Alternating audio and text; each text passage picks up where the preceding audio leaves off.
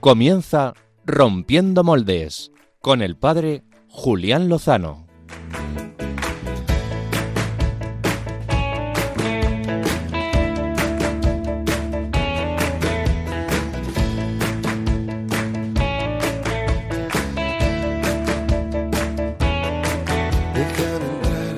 Donde estén tus sueños, donde tus anhelos se ponen al sol.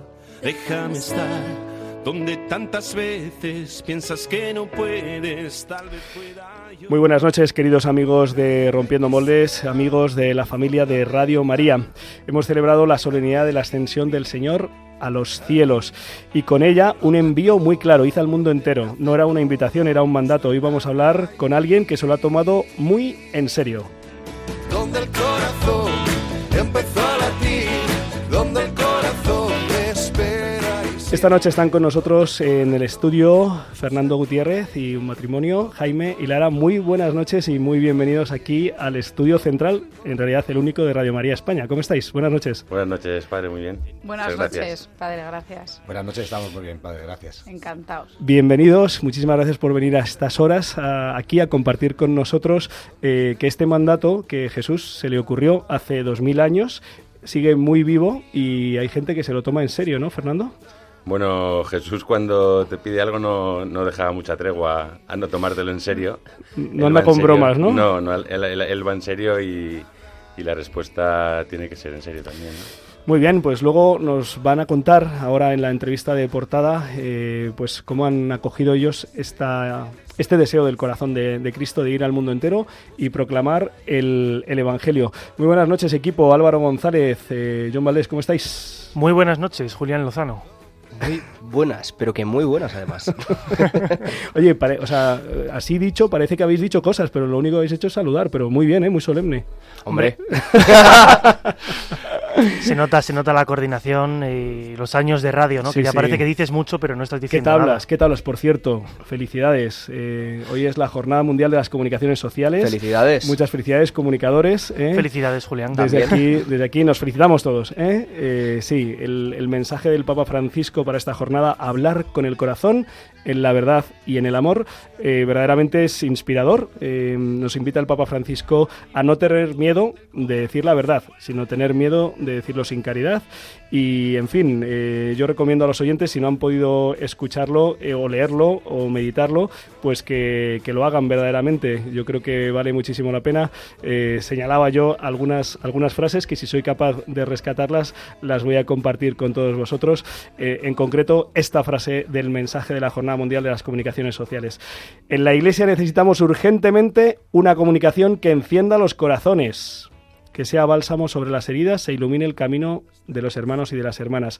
Dice el Papa Francisco, sueño una comunicación eclesial que sepa dejarse guiar por el Espíritu Santo, amable y al mismo tiempo profética, que sepa encontrar nuevas formas y modalidades para el maravilloso anuncio que está llamada a dar en el tercer milenio, una comunicación que ponga en el centro la relación con Dios y con el prójimo, especialmente con los más necesitados, y que sepa encender el fuego de la fe en vez de preservar las cenizas de una identidad autorreferencial, una comunicación cuyas bases sean la humildad en el escuchar y la parresía en el hablar, que no separe nunca la verdad de la caridad. Casi nada. ¿Cómo os habéis quedado? ¿Qué significa parresía, Julián? Parresía es un subidón anímico espiritual, una fuerza, una cosa así, un- te vienes arriba. Que porque- tarde el pecho, ¿no? porque eso, que, que- que te explota, que te explota, que necesitas compartir porque el Señor te está lanzando, ¿no? Esto es lo que aparece, o sea, el ejemplo de parresía es lo que vemos en el libro de los Hechos de los Apóstoles, en el momento de Pentecostés. Hay muertos de miedo y de repente abren las puertas y lo sueltan todo delante de aquellos que les estaban persiguiendo. Eso es parresía. Que venga sobre nosotros. Venga. Eh, bueno, eh, hablando de parresía, de confianza, mm, antes de entrar en, en materia y de que nos recordéis cómo pueden ponerse en contacto con nosotros y de pasar a la entrevista de portada, queda una semana para las elecciones y yo digo que hay que votar en verdad. ¿no? Porque ha dicho en verdad y en caridad. En verdad, hay que votar en cristiano. Hay que, yo creo que hay que coger los mandamientos y hay que decir, a ver, según estos mandamientos, ¿cuál sería la elección que yo debería hacer? Pues no, no matarás. Pues a ver, ¿quién, quién busca que se defienda la vida? No mentirás. ¿Quién busca mm, hablar la verdad y quién no engaña? Y alguno dirá, jo, pues ya nos los hemos cargado casi todos. bueno, vale, pues eh, bueno, gradúa, ¿no? A ver, ¿quién nos ha engañado durante los últimos años muchas veces? Bueno, pues a lo mejor a ese, ¿no? Bueno, eso, no sé, no sé. Alguno se sonríe, ¿no? Si, si alguno está pensando en alguien, pues quizás es porque a ese no hay que votarle, ¿no? Bueno, eh, vamos al lío, señores. Eh, Álvaro González, por favor, di cómo se pueden poner en contacto con nosotros. Pues tenemos nuestro Twitter, como siempre, que estará pendiente nuestro compañero John Valdés, arroba rompmoldes o rompiendo moldes si lo buscan en Twitter. También tienen el WhatsApp a través del teléfono que voy a decir a continuación. Cojan sus móviles o el papel y lo apunten, guarden el contacto en WhatsApp, que el número es el siguiente, es el 668 594 383. Lo repito, 668 594 383. También a través del correo postal. Julián, no sé si hemos recibido alguna postal. Yo he llegado a las 11 menos 3, Álvaro, tío. Pues se mira el buzón, siempre hay que mirar el buzón. Gracias, mamá, por regañarme. Tengo la dirección, Julián, para no inventárnosla como habitualmente. Es Ojo. Paseo Lanceros, número 2, 28024, Madrid. Muy bien, diez- después de 10 años de empezar el programa nos hemos aprendido la dirección postal. No- no- El código postal siempre se olvida, es, Es que verdad. Madrid es muy grande. Nunca es tarde. Oye, pues ahora después tú que estás en el control, si puede ser un momento, te acercas porque últimamente nos mandan postales muy divertidas. Que hay que Eh, elegir sitio para veranear este año. Efectivamente. Mm, en correo electrónico rompiendo moldes arroba radiomaria.es. Ahí también eh, recibimos sus mensajes. Y sin más, vamos al lío.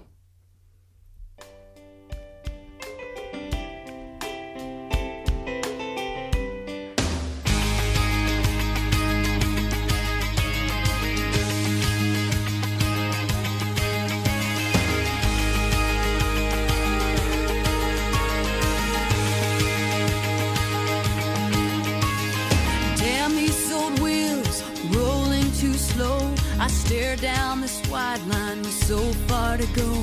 Headlights keep coming, loneliness humming along. Who poured this rain? Who made these clouds? I stare through this windshield, thinking out loud. Time keeps on crawling, love keeps on calling me home.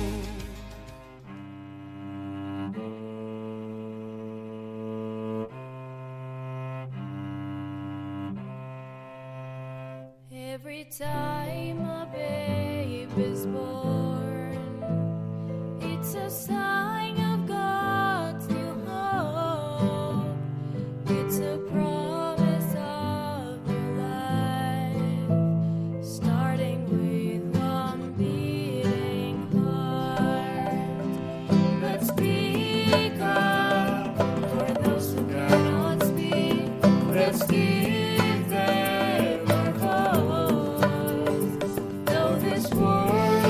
Mary's Children Mission, en español, la misión de los hijos de María. Es un proyecto que nace en el corazón de un misionero español, Fernando Gutiérrez, después de haber vivido intensas experiencias de entrega y evangelización en Melilla, Calcuta y finalmente en Kenia. Eh, Fernando está aquí con nosotros, le hemos saludado al comienzo del programa, eh, le acompañan Lara y Jaime, un matrimonio amigo, también muy implicado, involucrado, que han hecho suya la misión de los hijos de, de María. Buenas noches de nuevo. Buenas noches. Buenas padre. noches. Quizá si este, este proyecto que hoy queremos compartir, hoy, hoy es un día misionero, eh, el Señor asciende al cielo y la misión continúa y nos la encomienda a nosotros. Y mm, si esto ha nacido de, de- de la inspiración que ha puesto el Señor en Fernando Gu- Gutiérrez, pues sería bueno conocer quién es Fernando Gutiérrez. Así que os lo voy a preguntar a vosotros. Lara, Jaime, ¿nos podéis decir así alguna pincelada? Bueno, pues eh, Fernando Gutiérrez, que es eh, Dote, como, como familiarmente y mundialmente le conocemos. Dote. Dote, ¿no? De Fernandote. Porque no le veis, pero tiene un tamaño... eh, Fernandote hace justicia al... Sí, sí. sí, tiene el mismo tamaño físico que, que de corazón, ¿no? Ajá. Entonces, pues bueno, pues eh, Dote es un gran amigo nuestro. Eh, nos conocimos providencialmente en un viaje a Tierra Santa en el 2015. Eh, algo eh, surgió, en primer lugar, una amistad entre nosotros, pero realmente eh, el Señor sabe cuándo congrega, ¿no? Cuando, cuando, cuando eh, pues siembra algo especial, ¿no? Una, una amistad que, que empezó ahí y, y de manera providencial en el tiempo, pues, pues nos ha, se ha ido consolidando y, y- y creciendo, ¿no?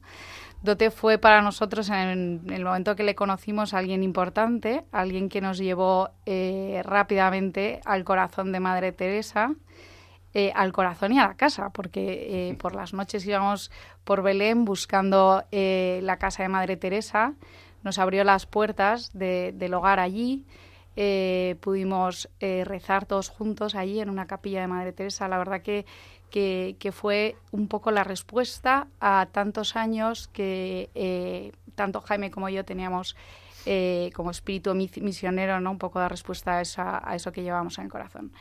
Eh, y, y- y esto fue, pues, pues Fernando es pues uno de los mayores tesoros que ha, que ha- que ha surgido en nuestra vida. No, es verdad, porque... Ahora cuento yo la, la verdad.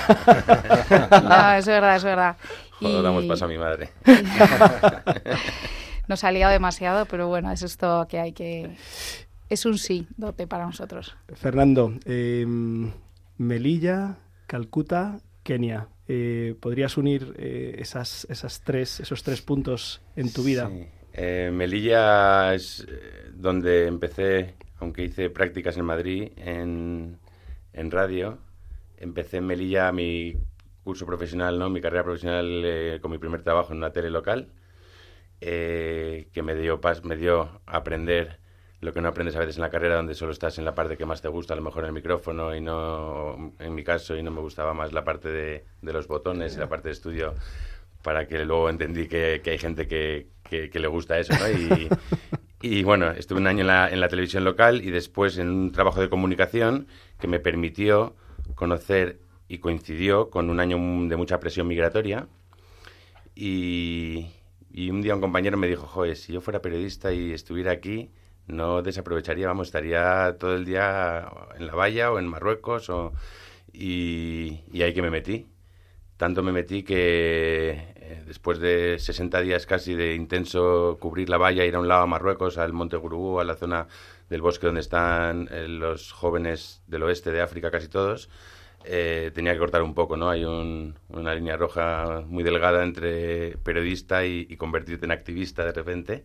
Pero bueno, los jóvenes, eh, la realidad de los jóvenes y las, y las chicas también y las mujeres eh, subsaharianas, ¿no? Del oeste de África, eh, en Marruecos, que es el último punto en el que llegan la gente con menos recursos para intentar su llegada a Europa, eh, a ese sueño que no siempre acaba, acaba tan bien como ellos creen, eh, me, llegó, me llevó a encontrarme con, con Dios, ¿no? Y, y entonces ya volvía, cruzaba la frontera y volvía a Melilla y en un principio me callaba un poco lo de Dios porque decía, igual me miran como un loco, ¿no? He encontrado, he encontrado algo, eh, he encontrado un secreto, he encontrado la felicidad, llámalo como quieras, pero en las personas que más sufren, eh, no solo materialmente, sino de enfermedades, pero en las personas que sufren, hay algo, ¿no? Y, y ahí es donde descubrí a Dios, que después se unió a, a mi admiración por Madre Teresa cuando era pequeño y la veía por la tele y daba la vuelta al mundo y, y estaba en todos los medios. Y entonces eh, esa unión de puntos entre la, la fe que me enseñaron los africanos Continúa, continúa. y, y, Madre y- Teresa. Madre Teresa me, llegó, me llevó a vivir en Calcuta, ¿no? Me llevó a, a ir a Calcuta primero a, a- de viaje, y, pero iba con el corazón abierto a voy y a lo mejor me quedo, ¿no? Así decía a mi familia y amigos antes de ir. Y pues en el 15, a finales del 15, decidí que me iba, que me iba a vivir a Calcuta. Poco antes de ir eh, anunció eh, el Papa o anunció la Iglesia la, La canonización canonización de madre, de Madre Teresa. con lo cual eh, no solo fue un regalazo para mí, sino que también le dije yo a madre que ese era mi regalo para ella, ¿no? Eh, por todo lo que la admiraba y quería. Le regalaba un año de mi vida en principio, pero bueno, me iba a vivir sin, sin vuelta, ¿no? Dejé todo atado en, en casa, eh, a, a nombre de mis padres, vendí el coche y, y como decías al comienzo, en serio, pues dejé, dejé todo, o sea, sabía de quién me fiaba, ¿no? Como, como dijo San Pablo. gran santo. Como dijo San Pablo. Eh, y así me fui a Calcuta, el año más feliz de mi vida, el 2016, mm, eh, respondiendo a lo que Dios había puesto en mi corazón Y, y después en Calcuta, a los meses, me volví a preguntar qué me quería decir Dios, igual que me lo pregunté en Melilla, qué me quería decir Dios con, con todo eso. Eh, empecé a usar la palabra discernimiento, que no había utilizado en mi vida.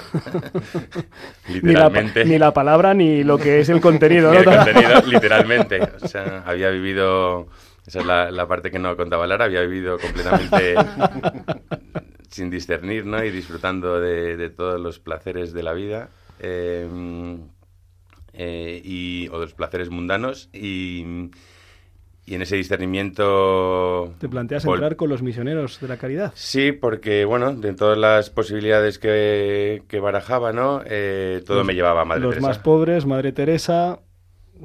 Me hubiera quedado ahí toda la vida, pero no me dejaban ser hermana de Madre Teresa, no me dejaban ser sister, como muchos ten- bromeaban con ello. Tenían, tenían claro el tema del género, ¿no? Hay dos y no se Ten- pueden ten- cambiar. Sí, sí, muy bien. Y entonces eh, dije, me voy a haber quedado toda la vida en Calcuta porque tenía todo. Como de- una de las consejeras de la Superior General decía que fue voluntaria, una, una sister francesa, una hermana francesa, y, y dijo, tengo todo, tengo adoración, misa y pobres.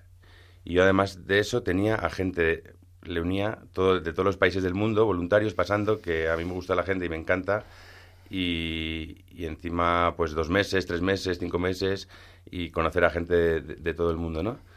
Y- Pero ¿Y qué- bueno. ¿Y qué pasó? Y entonces me volví, di un paso, eh, a, a pesar de que me hubiera quedado ahí, me vine a España, me puse en manos de, del padre Javier Sigris, eh, completamente, me hizo una agenda casi para todo el año. Mm, Emaús, eh, Fátima, donde me fui después a Chile y a Tierra Santa. A todo me fui con él, en todo estuve pegado a él por providencia, porque por una cosa o por otra acababa siempre en la misma habitación de hotel o en todo con, con Javier. Y ahí estuvimos discerniendo. Hice mi experiencia con los misioneros de la caridad ese, ese año. Y después de la experiencia, ni por, su, por parte de los misioneros me, me dieron ninguna respuesta. Eh, durante cinco meses estuvieron en silencio y yo volví a la casilla de salida. Dije, pues donde he sido más feliz es en Calcuta. Eh, me vuelvo a Calcuta y hasta que de verdad Dios me, me empuje a otra cosa y no sea yo el que, el que dé dé un paso. Y al llegar a Calcuta de nuevo, mm, entiendo por qué vuelvo, porque, porque en esa vuelta me ofrecen hacer el trabajo mm, que más bonito me parecía a mí, que era un poco el de Madre Teresa, de recoger a gente de la calle que no se le ofrecen a todos los voluntarios cuando, cuando van. Sí. Y es un poco, y es especial por, por eso, ¿no? Por, por la- el contacto con la, con la muerte, ¿no? Que, que en Calcuta es, es muy fuerte y es diario. Y, y- ahí recibo el mensaje, me invitan a, a entrar, a dar un paso serio. Además fue así el, el mensaje. Si estás dispuesto a dar un paso serio, háznoslo saber y, y te ponemos en contacto con Roma. Y en 18 me fui a Roma, el día de San José. Vale. Eh, Ese, ese punto geográfico no lo había pillado, pero de ahí entiendo que acabamos en Kenia. Sí, porque la formación de los misioneros en- en- de los europeos, eh, de los seminaristas europeos, empieza en Roma y de ahí nos eh, ya vamos a Kenia, tanto de India o de Asia como, como de América, y ahí es donde empecé mi segundo año. En Roma no fue, no era fácil eh, que se eh, acrecentara lo de la vida, porque no había muchos niños, no hay muchos niños ahora en Europa. De hecho, vivíamos en un colegio que unas monjas habían, habían vendido a los padres por falta de niños en la zona. No, no hay niños en los coles, sí. Claro, y eso que he tenido, que tenía siempre de, de los niños, que lo he tenido, que es un hilo conductor a lo largo de mi vida, en toda mi vida, eh, en Kenia y en África, pues se acrecienta porque los niños salen corriendo de todas las esquinas a donde vas y entonces empezó a haber, desde que llego a Kenia el 2019, empezó a haber más señales, ninguna de ellas eh, tan fuerte como para vencer mis miedos, hasta que en 2021, en un apostolado, en, eh, con- en un colegio especial, aparece una niña con una malnutrición severa y esa es eh, la gota que colma el vaso y ese es el empujón y eso es eh, lo que no puedo decir que no, eh, porque tenía delante a, a esa, a ese cuerpo que había, vis- había visto en Yemen, había visto en las fotos en, o en Somalia, ¿no? Y de, una niña con un problema de malnutrición muy gordo, eh, y en un discernimiento muy largo, tanto con ejercicios espirituales a los que me mandaron los padres para rezarlo, como con el obispo, eh, todo muy providencial, ¿no? Yo tenía en mis notas compartirlo con el obispo de algún año antes y, y el superior, saliendo de él, me dijo, ¿por qué no compartes esto con el obispo? Y entonces fui a compartir lo de esa niña y ya Hijos de María, que lo llevaba desde Calcuta, ¿no? Así nace eh, la misión Hijos de María. Y, ¿Y qué es exactamente? ¿En qué consiste este, este proyecto? ¿Viste esta niña? En esta niña. Yo le pregunto a Dios ¿Viste en, a Cristo? ¿Sí? en Calcuta, le pregunto a Dios, bueno, esto has querido de, de madre, la obra de Madre Teresa sigue, pero está completada, ¿no? O ya muchos años después de, que, de su marcha.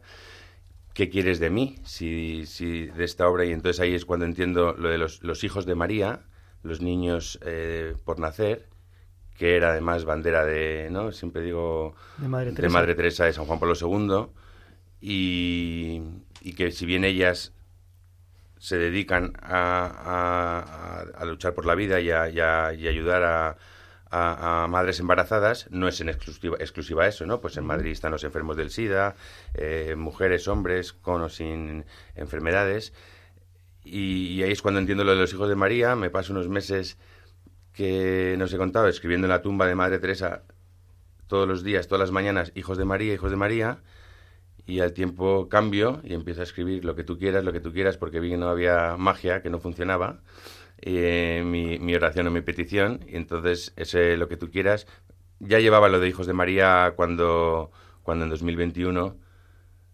mm, después de hacer muchos años de presión al Señor, ¿no? Hay veces que sabes que algo va a llegar, pero Él es el que dice cuándo.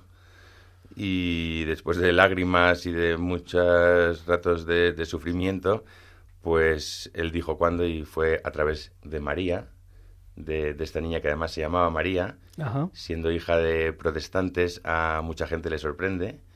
No, fuiste tú el que le pusiste María, no, no, en su partida de nacimiento viene, viene María, ¿no?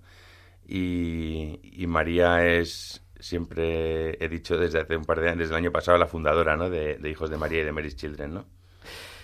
Los hijos de María, los niños que mueren antes de nacer, llévalos a María y ella, mi madre, hará el resto.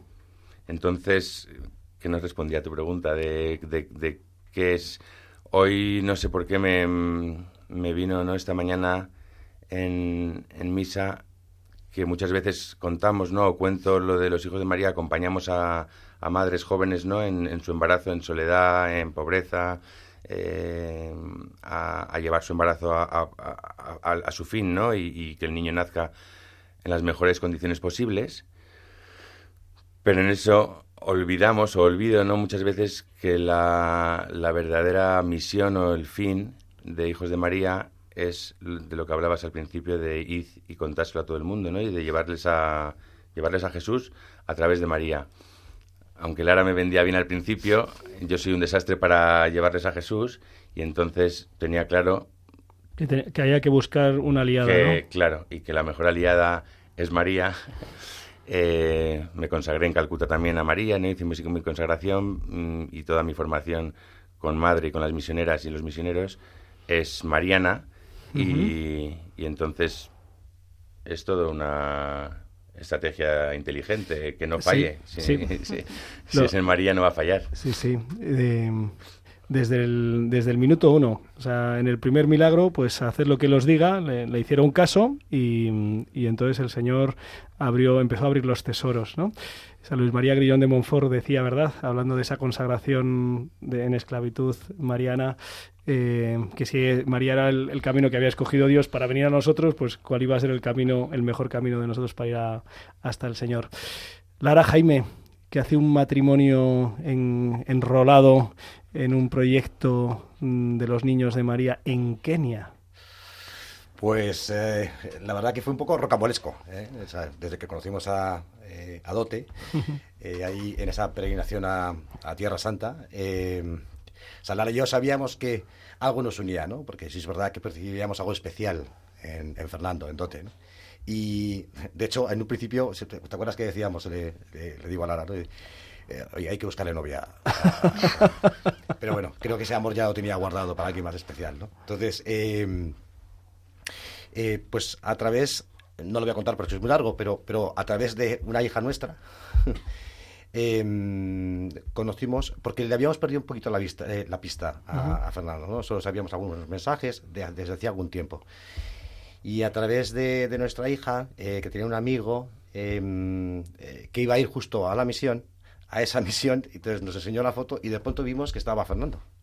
Y digo, bueno, no me lo puedo creer, se está aquí. Entonces empezamos, ya empezamos otra vez la comunicación con Fernando y desde luego a Lara y a mí enseguida ya nos despertó algo, algo hay que hacer. Que estaba Eh. No sé si tenemos que ir, no sé si eh, nuestras hijas, lo que sea, ¿no? Pero algo tendremos que hacer, ¿no? Y bueno, eh, de esta manera eh, pasó más o menos un año y, y a través de este amigo y de nuestra hija, eh, este amigo, sus tíos son Coro y Alex. Una familia absolutamente maravillosa, que gracias a ellos también, al final acabamos yendo esta Semana Santa a, ¿Habéis ido? a, eh, allí a, eh, con, con Tote a la misión. ¿no? Me decía eh, Coro, que es esta joven que ha tejido los hilos para que esta noche nos encontremos aquí, que mm, hay un foco especial en que se haga misión en familia, ¿no? A ver, ¿esto cómo va, Lara? Efectivamente. Bueno, nosotros somos eh, fieles defensores de la familia cristiana. Creemos que, que todo en familia es mucho mejor.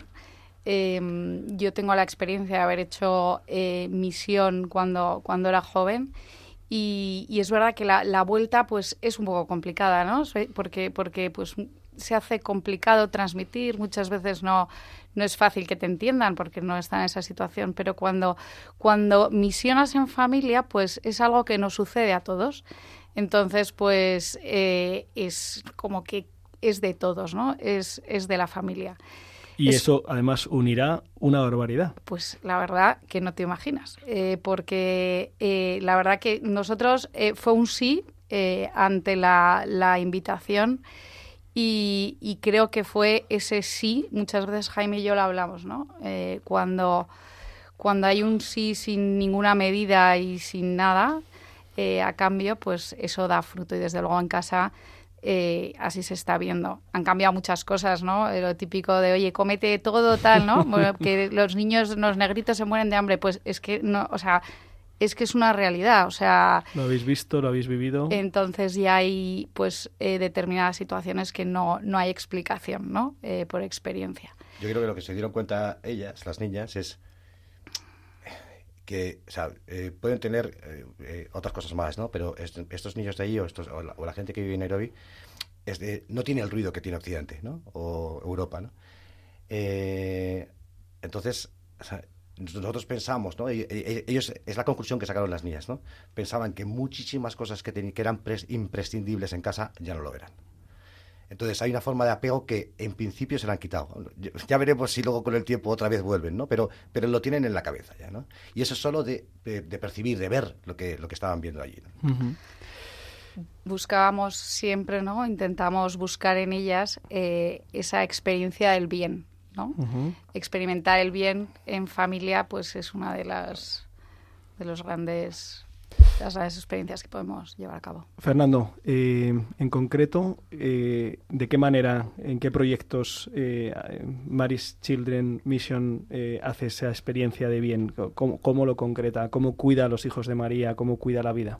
Pues el principal es, eh, como decía, ¿no? Las, las chicas jóvenes embarazadas, ¿no? Casi todas tienen entre 18 y 23 años.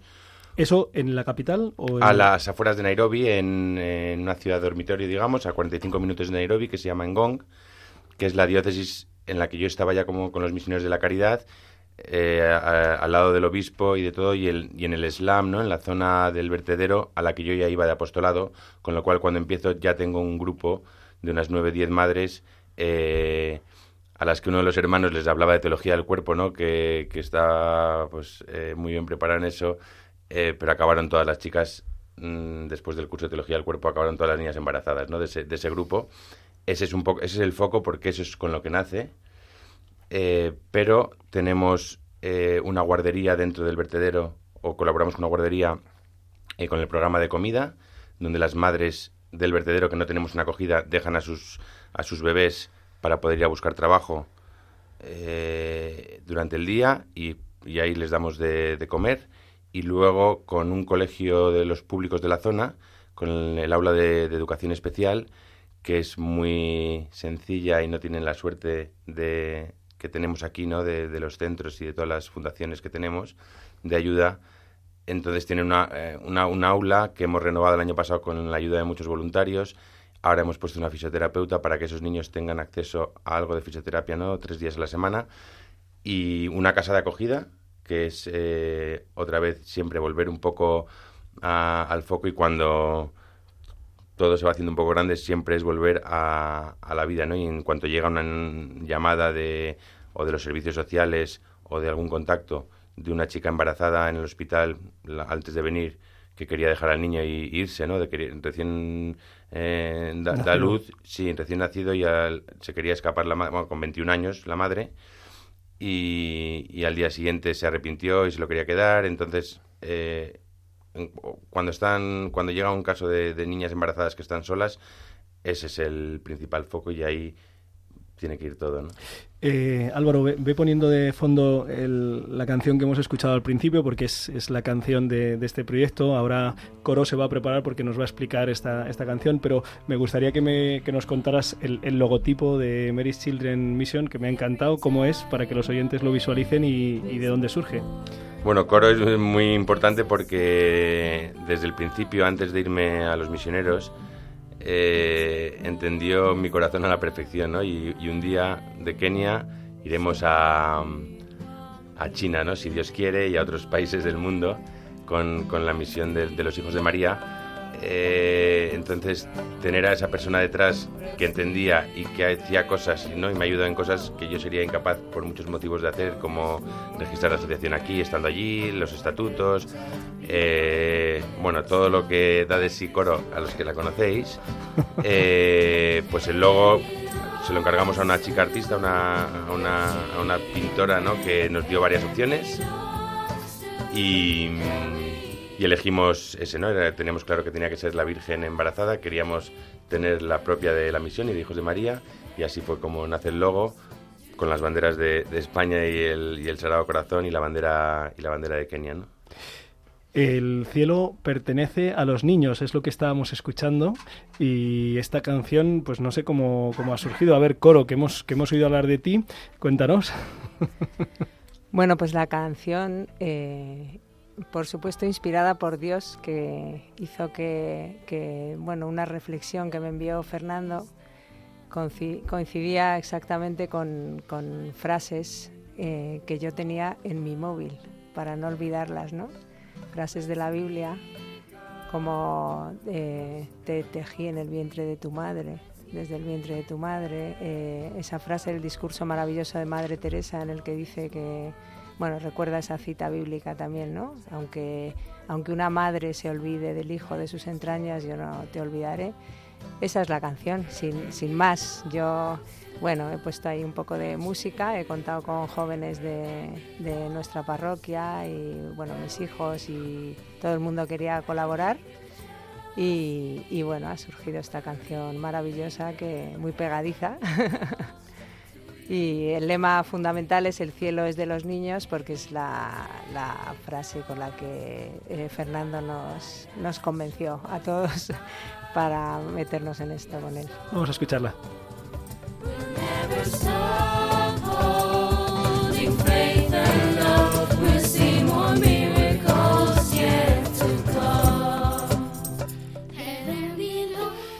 María, Madre de la Vida, te confiamos a los niños que van a nacer y a aquellos que morirán antes de venir al mundo, a los pobres, a los que se maltrata y a los hombres y mujeres mayores, a quienes dejamos morir en soledad.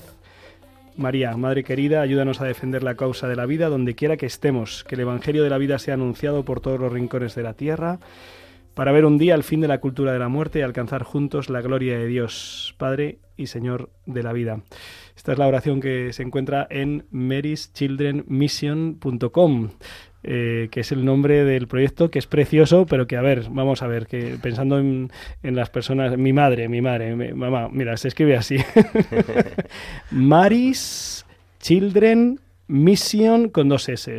Mm, Y si no, alguno tendrá algún hijo que se lo pueda poner para que conozca eh, pues más profundamente esta maravilla de, proyecto que el Señor por medio de la Virgen ha inspirado en, estos corazones. Os damos las gracias eh, de corazón en este día en el que el Señor nos invitaba a, tomarnos en serio su mandato y pues os, os, eh, encomendamos de corazón con nuestra oración. Quién sabe si algo más, pero bueno, de momento con esto. Muchísimas gracias por compartir con nosotros este poquito de lo que el Señor os ha regalado. Invitamos a los, a los oyentes a que lo conozcan mejor y a que con su oración y también su apoyo, ahí hay los distintos proyectos en marcha, la Casa de Esperanza, los Hijos de Dios, la Escuela como segunda casa y un futuro brillante. Esos son los proyectos de Mary's Children Mission. Oraciones, siempre que me preguntan desde España qué, hace falta y cuando me preguntaban mis superiores igual, ¿no? En, en mis encuentros con los superiores, ¿qué, qué necesitas? Oraciones, lo que más. Y a partir de las oraciones llega... Lo, de- todo. lo, de- lo demás Sí. se nos dará por añadidura y a lo mejor alguno de, de los que nos han escuchado pues se plantean que, que Kenia puede ser un lugar mm, pues para este próximo verano que, que está cerca ¿eh? Eh, para vivir una experiencia de la confianza en Dios y de ser instrumento suyo. Muchísimas gracias, Fernando. Clara, Gracias. Jaime, Gracias. Gracias. Coro. Eh, tenemos que ir a los jóvenes rompedores que, que, uy, se nos ha ido un poquito el tiempo, pero merecía la pena. Dale, Álvaro.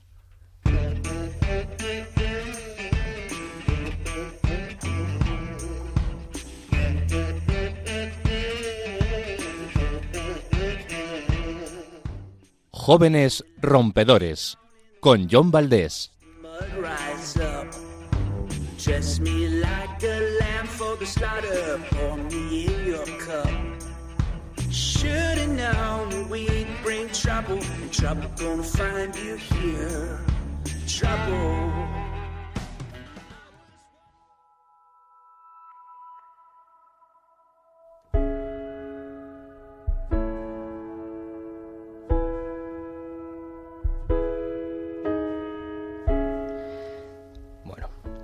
Julián Baruki, queridos integrantes y oyentes de Rompiendo Moldes. ¿Sabéis esa, esa sensación de, de- de cuando vas y ve- ves una peli de estas de historia, de la Segunda Guerra Mundial y tal? Vamos a hacer algo parecido hoy. Nos vamos a remontar... Algo épico. épico. Nos vamos, a, nos vamos a remontar precisamente a la Segunda Guerra Mundial, esos tiempos.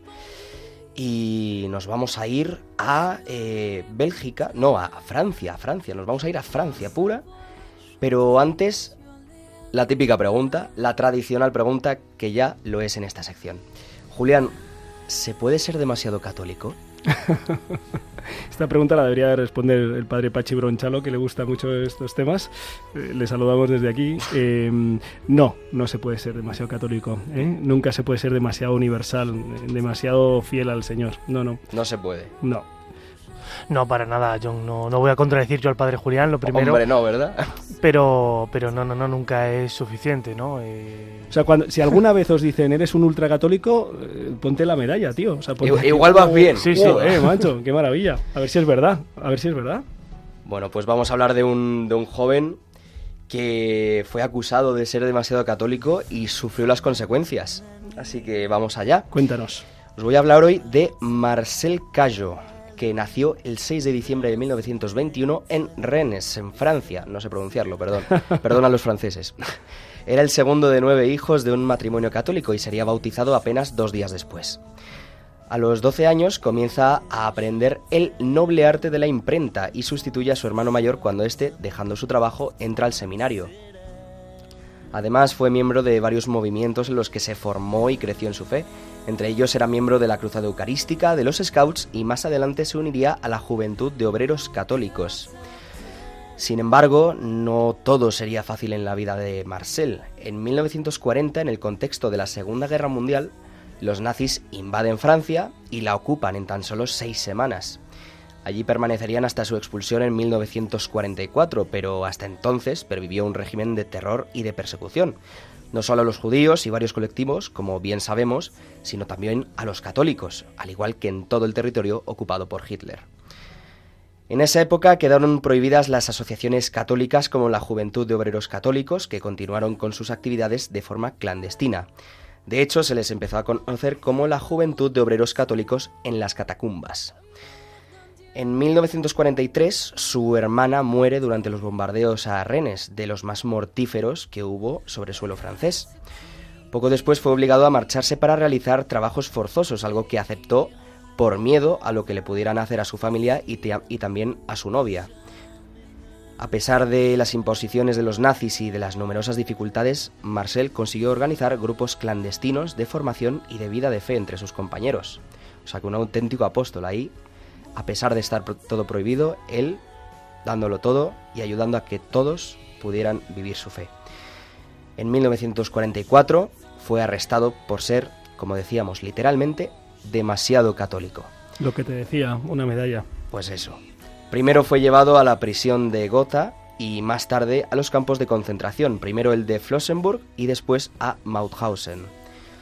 Y lejos de desanimarse con lo que de facto era una sentencia de muerte y en una situación prácticamente infrahumana, Marcel siguió creando y dirigiendo estos grupos de oración y de formación durante su cautiverio.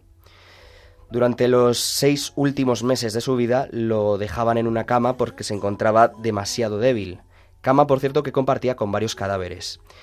Y finalmente, debido a sus fuertes dolencias de estómago, falleció el 19 de marzo de 1945, día de San José.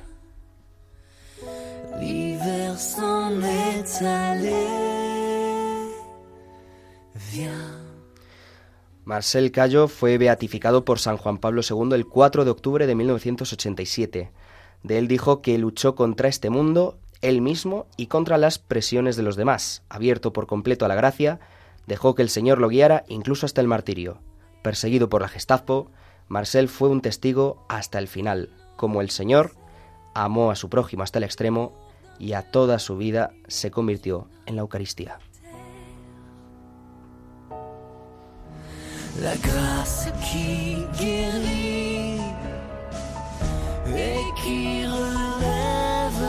Muchísimas gracias, John. Eh, entiendo que es otro de los, perdón, otro de los jóvenes que se han propuesto como modelos, como referentes para Lo la es. JMJ de Lisboa, hacia las que nos vamos aproximando, ¿verdad? Efectivamente. Muy bien, pues eh, esto es inspiración, ¿verdad? Inspiración para...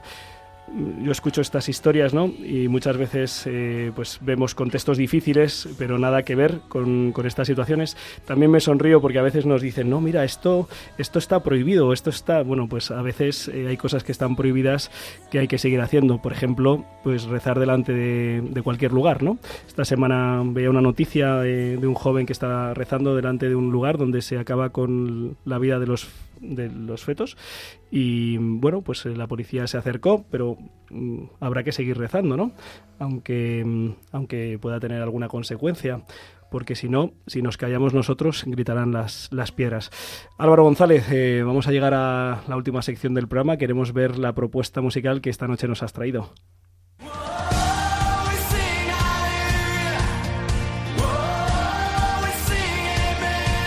Biorritmos con Álvaro González.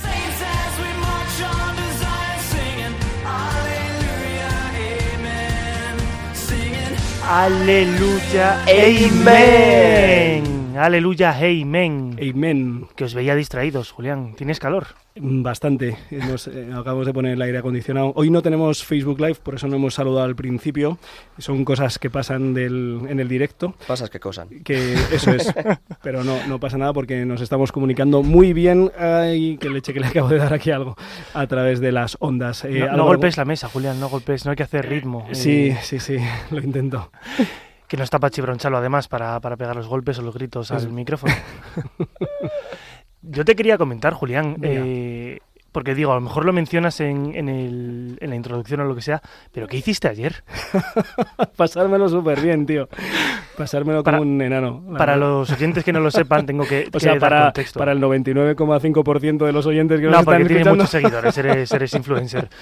Eh, a- ayer el padre Julián Lozano estuvo durante todo el día compartiendo durante cada media hora o una hora eh, distintos posts en Instagram, no stories, eh, sino posts que se quedan ahí grabados. Sí. Y tiene una colección de 15 vídeos narrando su sábado, que es un sábado que hace... eh, languidecer cual- el sábado de cualquiera de los demás, ¿no? Porque a las 9 de la mañana ya he hecho más cosas de las que hacemos el resto de casi de mortales Exageres, no exageres, no exageres. No, fue un día bonito y, y- y es verdad que mm, todo empieza porque yo tengo misa a las 7 y media de la mañana, normalmente llego a las 7 y 28, pero ayer llegué a las 7 y 26. Y en esos dos minutos dije, oye, oye, ¿por qué no compartimos hoy el día que va a ser muy bonito? Y lo fue. Y nada, pues allí, allí estuvimos contándolo un poco, sí. Bueno, en homenaje a la Jornada Mundial de las Comunicaciones Sociales también. Exacto, aquí el padre Julián donde le vemos, pues tuvo su momento de celebrar la misa, una hora de oración, adoración, eh, jugar al fútbol con los jóvenes, Con la preparar- camiseta del Madrid, eh, lo, lo digo por... preparar una tarde, una tarde de juegos con el resto de jóvenes, eh, ir a confesar, no, ir a, ir a una residencia de ancianos, llevar la comunión. Los enfermos. Los enfermos. Los evangelizan. Bueno, no, no quiero seguir, que vean tu Instagram, dejamos así el cebo y, y- y les va a Gracias, gustar a los gracias, oyentes. gracias por, por, el, por la promoción.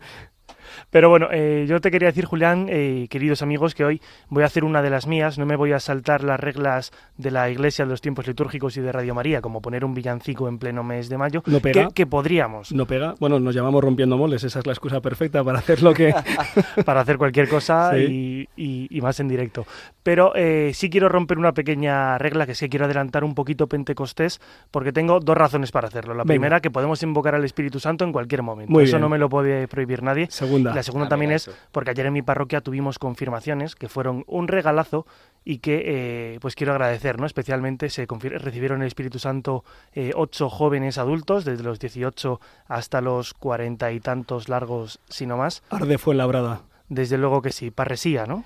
Efectivamente. Por cierto, siempre puedes decir que estamos en la novena de Pentecostés, ¿sabes? Y, y que por eso la pones. Sí, sí, no, no había hecho el cálculo matemático, yo soy de letras, soy periodista. Quedan menos de nueve días, sí. Pero bueno, la cosa es que invoquemos hoy al Espíritu Santo, ¿no? Eh, lo quiero hacer con la canción de alguien que conocemos muy bien, ha sido incluso esta persona colaboradora de este programa, y os hablo de Paola Pablo. Hombre, nuestra amiga. Nuestra amiga Paola Pablo, a la que mandamos un fuerte abrazo desde aquí, natural de República Dominicana, fincada en España desde hace años, Instagramer, influencer y toda una personalidad. Ella acaba de lanzar este mismo viernes una nueva versión de estudio de un tema que compuso hace dos años por estas fechas. Se llama Ven y quédate. Eh, es una canción pues para dejarse llevar e inundar por el Paráclito como venimos viendo en los últimos días en el Evangelio, sobre todo pues para ir a todo el mundo y proclamar el Evangelio. Le agradecemos esta canción, si te parece Julián, bajamos un poquito las luces del estudio, que toda la gente también en su casa nos imite un poco, aunque no se queden dormidos, nosotros tampoco, y nos ponemos cómodos para escuchar y pedir al Espíritu Santo que venga y que se quede con nosotros. Esto es Ven y quédate de Paola Pablo.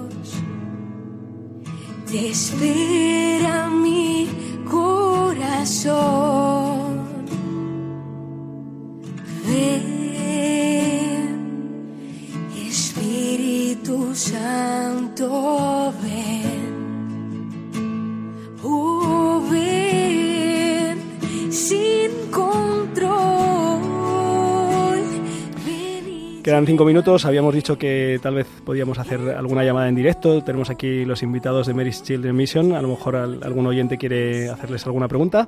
El teléfono en directo es 91 005 94 19. 91005 94 19. Y hemos recibido postal, así que también vamos a contar quién nos ha escrito.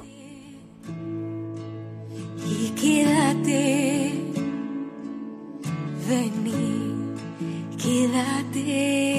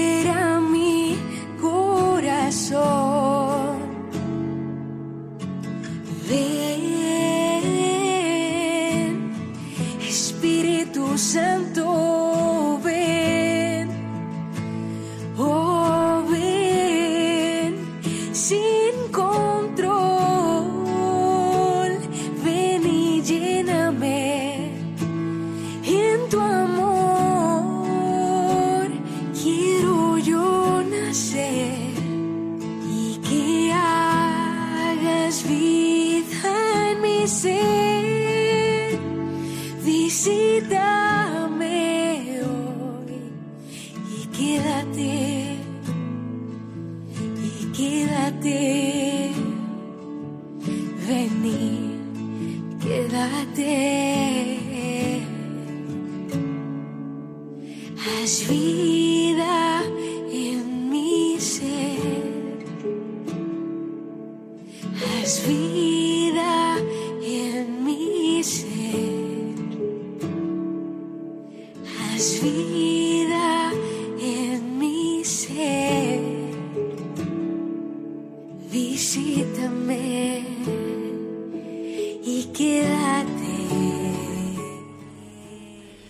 noches, eh, Conchita, que nos llamas desde Valladolid. ¿Cómo estás? Bu- Buenas noches, Mm, pues escuchándoles divinamente.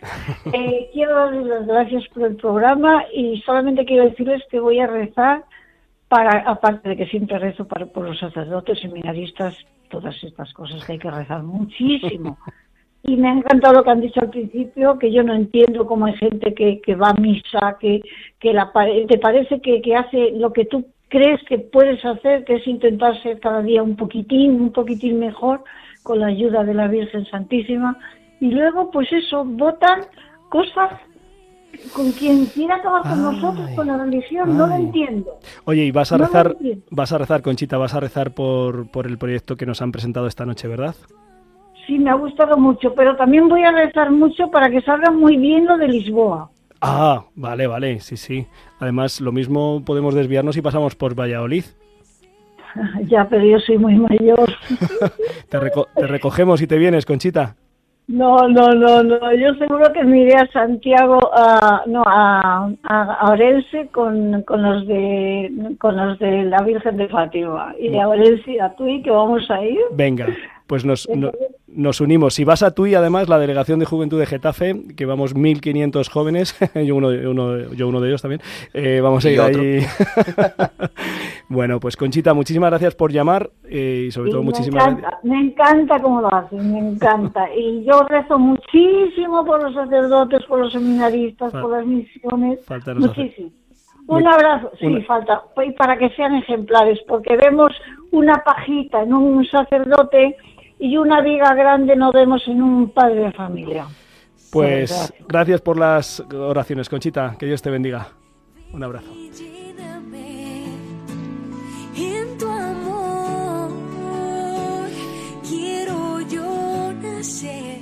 Pues eh, queridos amigos, hemos llegado al final de Rompiendo Moldes. Eh, hemos compartido este proyecto inspirado por la Virgen, algo también de Madre Teresa de Calcuta, a Fernando Gutiérrez, eh, que, ha estado aquí con nosotros, junto con Lara y Jaime, y también Coro, y, y bueno, y, y más, más seguidores que eh, pueden ver en maryschildrenmission.com este pre- preciso proyecto. Yo no quería despedirme sin que pudiéramos decir por lo menos quién nos ha escrito y desde dónde. Sí, pues mira, nos han escrito desde San Sebastián, desde Oye, el País Vasco. Dos postales desde San Sebastián, esto ya esto es una señal. Esto ya Este- es... este- este verano, este para verano. Va ganando, suma puntos. Sí, sí, sí. Nos escribe Coro de 77 años. Coro de 77 años. Así que, oye, un saludo para ella y a la mayor gloria de Dios. Oye, muchas gracias y habrá que pasarse. Sí, nos manda una, una imagen de la... Ah, perdón, que no, hoy no tenemos Facebook, de la concha.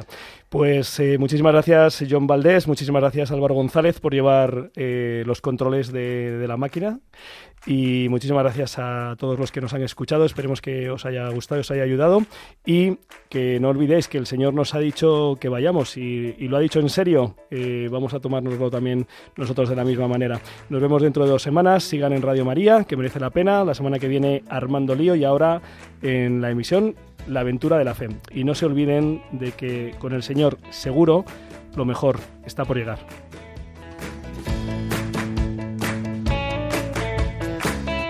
Han escuchado Rompiendo Moldes, un programa dirigido por el padre Julián Lozano. Tus anhelos se ponen al sol. Déjame estar donde tantas veces piensas que no puedes, tal vez pueda yo. Déjame que sea yo tu fortaleza. Déjame vivir allí donde brota todo, donde nace todo, justo en la raíz. Donde el corazón empezó a